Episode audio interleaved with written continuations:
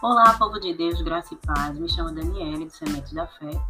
E como estamos vendo, mais um capítulo do livro de Mateus. Hoje iremos estudar um pouquinho no capítulo 25, onde o Senhor Jesus ele conta algumas parábolas. A primeira parábola é a história das dez virgens, né, que somos ensinados que cada pessoa é responsável por sua própria condição espiritual. É, temos também a história dos três servos, nesse mesmo capítulo, que mostra a necessidade de usar bem o que Deus nos confiou. E a parábola das ovelhas e das cabras, que vai enfatizar a importância de servir aos necessitados. Então, nenhuma dessas parábolas por si só descreve completamente nossa preparação. Em vez disso, é, cada uma pinta uma parte de todo o quadro do que Jesus quer falar. Essa parábola, primeira, é sobre um casamento. No dia do casamento, o noivo foi à casa da noiva para a cerimônia. Então a noiva e o noivo, junto com uma grande procissão, voltavam para a casa do noivo, onde acontecia uma festa. Muitas vezes durando uma semana inteira. E essas dez virgens, que são damas de honra, estavam esperando para se juntar à procissão e esperavam participar da festa de casamento. Mas quando o noivo não apareceu na hora esperada, cinco delas estavam sem óleo de lamparina. Quando compraram óleo extra, era tarde demais para participar da festa. Quando Jesus voltar para levar o seu povo ao céu, devemos estar preparados, prontos. E vimos isso um pouco ontem, no capítulo 24. Então, essa preparação espiritual ela não pode ser comprada ou emprestada de último minuto, na última hora. Nosso, nosso relacionamento com Deus ele deve ser nosso. É, como muitas pessoas me perguntam como fazer um devocional, como fazer um estudo bíblico, como você faz, qual é o modelo adequado, qual o horário que você faz. Para mim, é, essas informações elas são bem assim, tipo, para passar essas informações é muito fácil para mim. Porém, eu faço do meu modelo, eu faço do meu modo que eu tenho o meu relacionamento com Deus. Eu sei o melhor horário na minha casa em que vai estar tranquilo para eu poder ler a Bíblia, para eu ter um direcionamento de Deus. Não adianta eu passar um horário para você, dizer a você, dizer a alguém que funciona para mim dessa forma, sendo que para você não vai funcionar. Se eu disser assim, acorde 5 horas da manhã e vá ler a Bíblia. Geralmente eu faço isso. Mas tem hora que a rotina muda e a gente muda também o horário. Então, assim, esse é só um exemplo, né? Então, nosso relacionamento com Deus é nosso, é só nosso. Nós sabemos o horário, nós sabemos onde vai se encaixar a nossa vida diária de devoção a Deus. Então, é, essa essa parábola nos ensina muito no nosso relacionamento pessoal. Tinha dez virgens, mas uma não poderia ajudar a outra. Então, a nossa salvação ela é individual. Nosso relacionamento com Deus é individual, então temos que fazer cada um a nossa parte, tá? É, sobre a segunda parábola, é, o mestre dividia o dinheiro, né? Porque o dinheiro aqui, talento aqui é dinheiro, tá? Entre seus servos de acordo com suas habilidades. Ninguém recebeu mais ou menos do que ele poderia suportar. Então, cada um recebe aqui de acordo com a habilidade que tem. Se ele falhou em sua designação, sua culpa não poderia ser que ele estava sobrecarregado, O fracasso indicaria apenas preguiça ou ódio em relação ao mestre. Os talentos representam qualquer tipo de recurso que a gente recebe. E Deus ele nos dá tempo, presentes e outros recursos de acordo com nossas habilidades. E espera o que de nós? Que os investimos, né? Que os investamos com sabedoria até que ele volte. Temos a responsabilidade de usar bem o que Deus nos deu. Isso é responsabilidade nossa. A questão não é quanto temos, mas como usamos bem o que a gente tem. É muito bom, é, a gente vê, é muito comum. Na verdade, eu vi pessoas, ah, mas fulano ele se dedica à obra de Deus porque ele tem tempo. Né? É muito comum eu ouvir isso porque eu passo eu não trabalho fora, meu trabalho é inteiramente dentro de casa? E eu posso dizer para você o quanto que eu trabalho ainda mais quando eu trabalhava no trabalho fora de casa. Então, assim, mas é muito comum eu ouvir das pessoas, né? Geralmente a gente, mulher que trabalha em casa, com filhos, marido, serviço doméstico, as pessoas vão olhar para a gente e dizer: você lê a Bíblia porque você tem tempo. Mas não sabem as pessoas o desafio que é estar em casa, ter uma louça para lavar, ter um pano para passar na casa, ter dedicação ao marido, aos filhos, tarefa. Então, não é fácil para nós também. E eu acho que eu acho que eu nem eu teria tempo quando eu trabalhava. Meu último emprego geralmente era na área administrativa, né? É, ou atendimento ao público.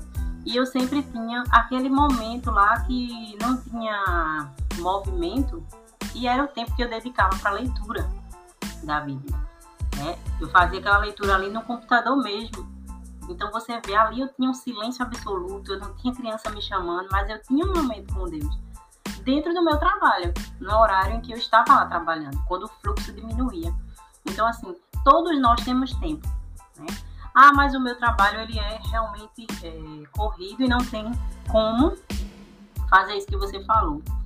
Ok, é, você tem ou, ou acorda mais cedo, ou dorme um pouquinho mais tarde. O teu horário não precisa ser uma hora extensa de leitura bíblica, uma hora extensa de leitura, né, de outras leituras de livros cristãos que você possa comprar para ter, tá? Então, assim, a gente sempre vai ter tempo. Né? E a gente tem que saber dividir aquilo que Deus, Deus nos dá. Todo mundo tem 24 horas no dia. Eu pergunto para você: você já viu alguém dizer que o dia dele é 30 horas? Não. Então, assim, todos nós temos 24 horas. Agora, cabe a nós dividir o nosso tempo, ter prioridades, né? Ah, essa é a minha primeira prioridade, então eu vou acordar mais cedo para fazer. Ah, eu não consigo fazer de manhã porque é corrido, então eu vou ver um outro horário. Então, assim, é, o Senhor, ele dá talentos. E eu falo de tempo porque geralmente é isso que as pessoas me procuram para falar. Mas ele dá recursos, né? Vai ter pessoas, ah, fulano ajuda o próximo com dinheiro, com ajuda da igreja e tudo, porque ela tem dinheiro, porque ela tem condições, né? Eu não dou, eu não pago, eu não faço isso porque eu não tenho condições. Quando o Senhor me der condições, eu farei. Deus, ele te dá. Independente de dinheiro, independente de tempo, ele vai dar talentos para você, tá? E às vezes o teu talento é falar, falar bem, ouvir. Então, você no fundo, no fundo, você sabe qual é o seu talento. E o Senhor quer que você use esse talento para a obra dele. Tem a responsabilidade de usar o que ele te deu. De tão bom, ah, o meu talento, é, eu tenho uma habilidade nisso. Observe as habilidades que você tem porque essa habilidade foi o Senhor que te deu, não foi porque você é bom e você estudou e porque você. Não. A sua habilidade é aquela que você tem, observe. Se Deus te der essa habilidade, é para você usar de maneira sábia para as questões do reino, para abençoar alguém, tá? E a gente vai ver isso mais adiante aqui, né? A partir da leitura vocês já compreendem, né, que Jesus falou aqui em vários momentos é, é ele diz, né, que aquele, é, lá no final ele vai falar algumas coisas aqui. A partir do verso 40 ele vai falar, né, que vocês fizeram para os meus pequeninos. Em algumas Bíblias, na minha tradução aqui, que é NVI, vai ter aos meus menores irmãos vocês fizeram a mim. Então a gente tem que usar esse talento para fazer para alguém. E é assim que a gente faz para Deus, tá? Verso 21 é, vai falar aqui assim: o Senhor respondeu: Muito bem, servo bom e fiel. Quando a gente atende a necessidade do outro, quando a gente faz, é, obedece a Deus, é essa, é essa frase que a gente vai ouvir do Senhor. Você foi fiel no pouco e eu porei você sobre o muito. Jesus ele está voltando. E a gente sabe que isso é verdade. Isso significa que a gente deve largar nossos empregos para servir a Deus? Não. Significa que devemos usar o nosso tempo, nosso talento, e tesouros diligentemente para servir a Deus completamente em tudo que a gente faz. Para algumas pessoas, isso pode significar mudar de profissão. Para a maioria de nós, significa fazer do nosso trabalho diário é, por amor a Deus. Né? O verso 24 ao 30, algumas explicações aqui. Né? Este último homem estava pensando apenas em si mesmo. Aquele homem pega aquele talento que ele recebeu só um e enterra o talento dele. Né? Ele cava um buraquinho, coloca lá o talento para poder nem perder o talento e nem ele também não é, adquiriu mais nada com esse talento. Ele espera jogar pelo seguro e se proteger de seu mestre duro. Mas ele foi julgado por seu egocentrismo. Não devemos dar desculpa para evitar fazer o que Deus nos chama para fazer. E muita gente hoje dá desculpa. Se Deus realmente é nosso mestre, devemos obedecer de boa vontade. Nosso tempo, habilidade, dinheiro não são o nosso primeiro lugar. Somos zeladores, não proprietários. Nada que temos é nosso, é emprestado. Então temos que usar tudo isso como zeladores. Eu estou cuidando de algo que é meu. Eu vou dizer uma coisa bem forte aqui. Sabia que o teu filho, você é zelador dele? O proprietário do teu filho, o dono dele, é o pai, é Deus. E ele te deu essa criança, esse filho, essa filha, para que você possa cuidar. Sabia que a tua casa, teus bens, tudo isso é para você administrar? Então, quando ignoramos isso, desperdiçamos ou abusamos do que a gente recebe. E somos rebeldes. E o que é que a gente merece? A gente merece ser punido. Então, é isso que o Senhor fala aqui.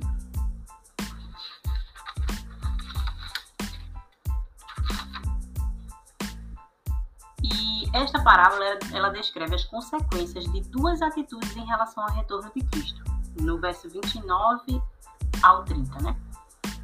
A pessoa que diligentemente se prepara para isso investe seu tempo e talento para servir a Deus. Essa pessoa que faz isso, ela será recompensada. Agora, quem não tem coração para, para a obra do reino de Deus, ela será punida. Deus recompensa a fidelidade da gente. Aqueles que não dão frutos para o reino de Deus não podem esperar ser tratados da mesma forma que aqueles que são fiéis, não é verdade? Então, é, a gente vai ver aqui no final, Deus, Jesus ele conta essas três parábolas e no final ele vai falar sobre o julgamento das nações, e é a partir do verso 20, 31. E Deus ele vai separar seus seguidores obedientes dos pretendentes, né?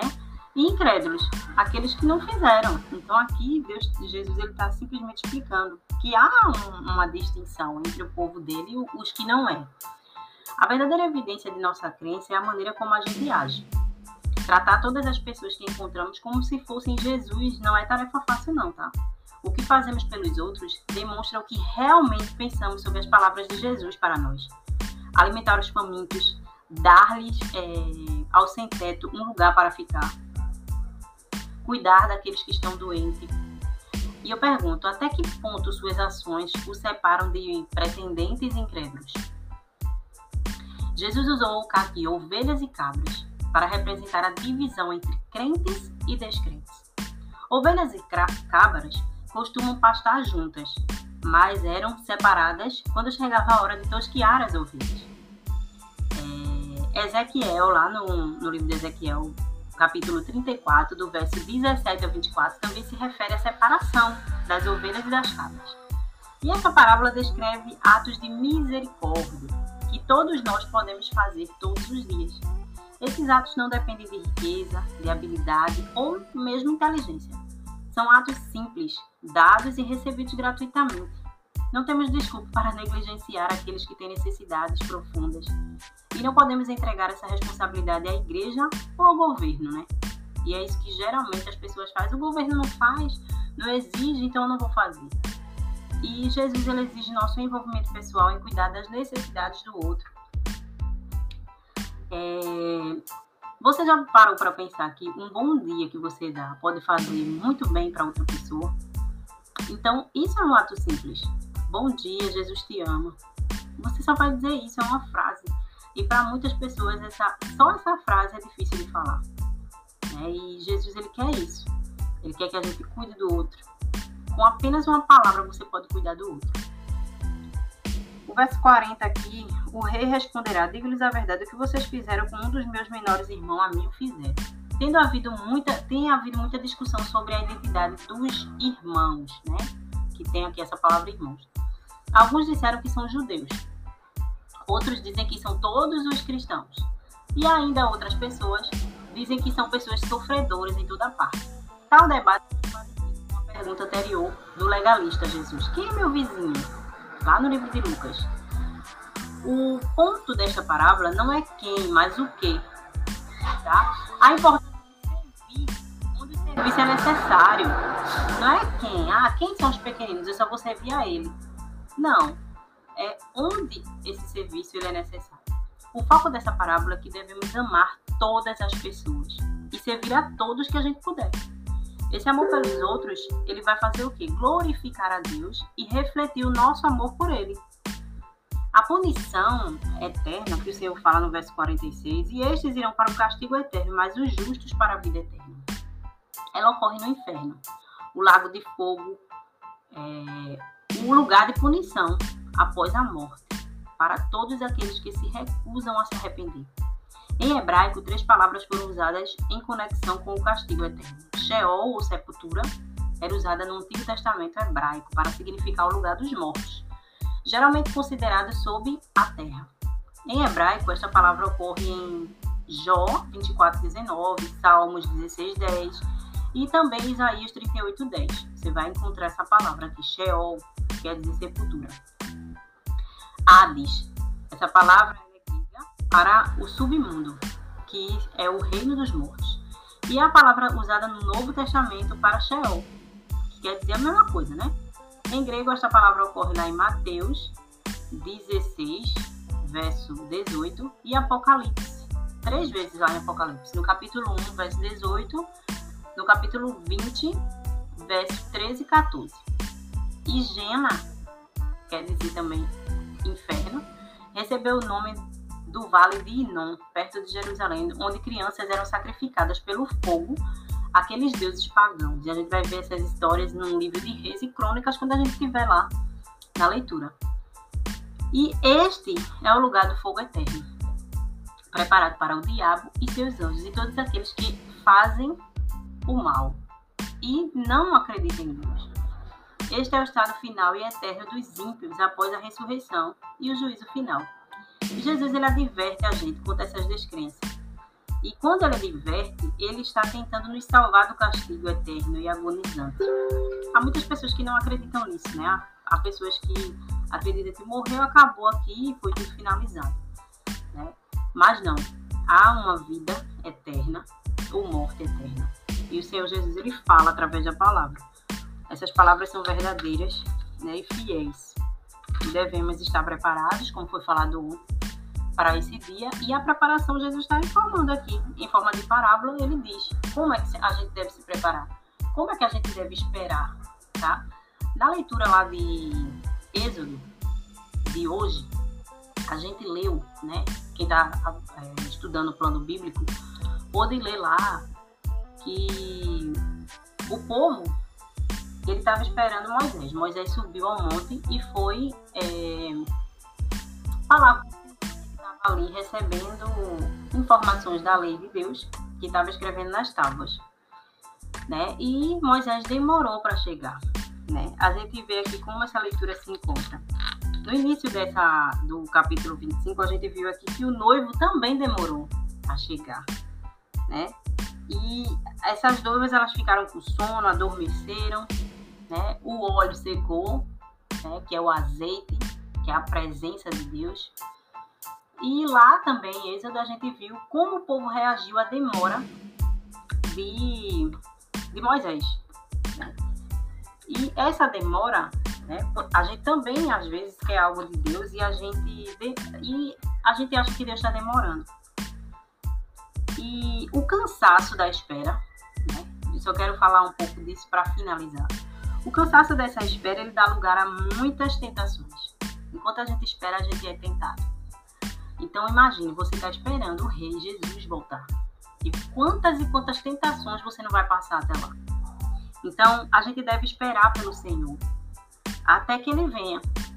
Espere ele até que ele venha. E se ele demorar, a gente deve continuar aguardando. Ainda que ele demore. Essa é a palavra do Senhor. E ali as pessoas lá em Êxodo, elas fizeram, simplesmente abandonaram a Deus, fizeram bezerro de ouro e foram adorar. Ah, mas esse Moisés está demorando, então vou fazer o bezerro aqui. Eles eram incrédulos. E por conta da incredulidade deles, a gente pôde ver na leitura o que aconteceu.